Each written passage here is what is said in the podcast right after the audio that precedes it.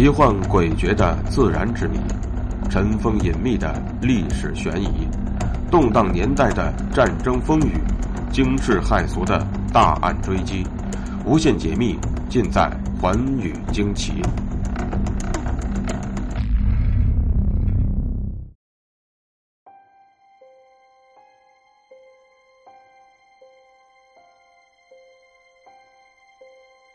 大家好，欢迎收听《寰宇惊奇》，我是东方。喜欢逛博物馆的朋友呢，都应该知道，世界上呢有公认的四大艺术殿堂，分别是法国的卢浮宫、英国的大英博物馆、俄罗斯的埃尔米塔什博物馆和美国的大都会博物馆。而法国的卢浮宫呢，也是公认的世界四大博物馆之首。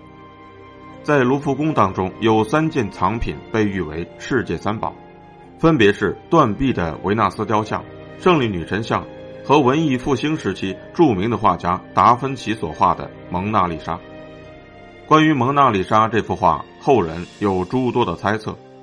首先是在性别上，有人认为呢，蒙娜丽莎并不是一位女性，而是一位男性。另外呢，便是在身份上，有人甚至认为蒙娜丽莎其实就是达芬奇的自画像。当然。我们今天的主角并不是《蒙娜丽莎》这幅画，因为呢，在之前的节目当中，东方已经专门为大家解密了这幅画。之所以又提到了《蒙娜丽莎》这幅画，那是因为今天解密的主角，在世界范围内的专家和学者心目当中，是绝对能够媲美《蒙娜丽莎》的。那么，这究竟是一件什么样的文物，能够和《蒙娜丽莎》相比肩呢？它的身上又存在着什么样的谜团呢？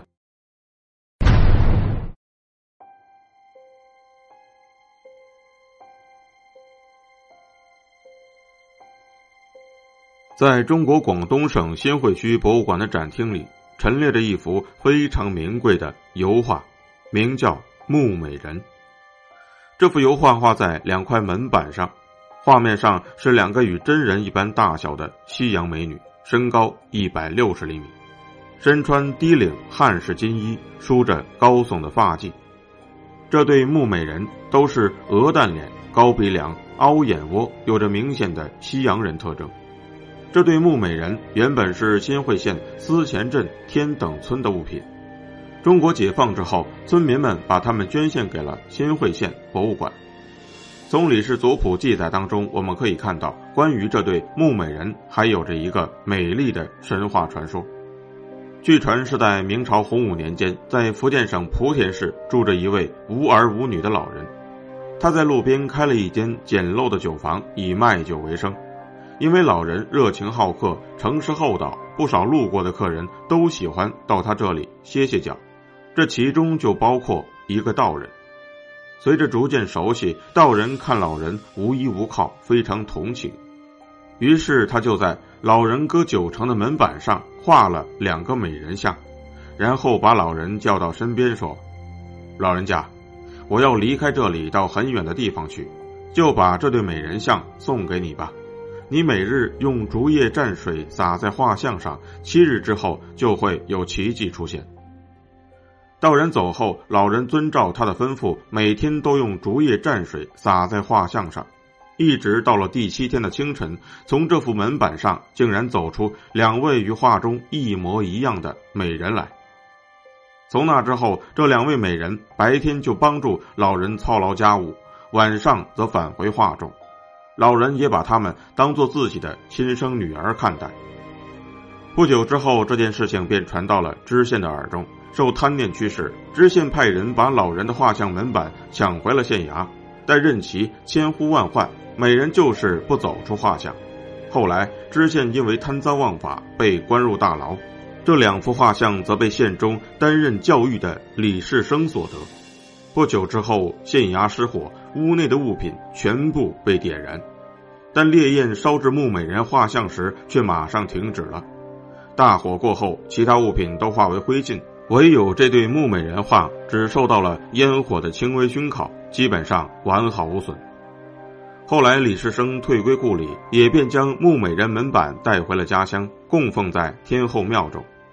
李氏族谱当中的记载虽然带有神话成分。但这对木美人门板油画仍然给我们留下了许多未解的谜团。有关专家经过研究证明，它们的确是明朝之物，距今至少已有五百年的历史，比公认的西洋油画传入中国的时间早了一百年。但是，他们究竟是何人在何时所画？为什么画中的西洋女子会穿着汉代的服装？两幅油画曾被烟熏火烤，为何能够幸免于难？那位创作了木美人画像的道士究竟是什么样的身份？他为何能够画出西洋女子的画像呢？针对这种种的谜团，虽然人们提出了诸多的假想，但是时至今日，就像人们当初猜测蒙娜丽莎的身份以及她那神秘的微笑一样，仍然没有得出一个确切的答案。但是历史总是有惊人的巧合，也许直到某一天，人们突然发现了某个重要的线索，木美人的身份之谜自然就会被解开。感谢您收听今天的节目，欢愉惊奇，明天继续为您解密。更多的图文和资讯，请您关注微信公众号和新浪微博“东方说天下”。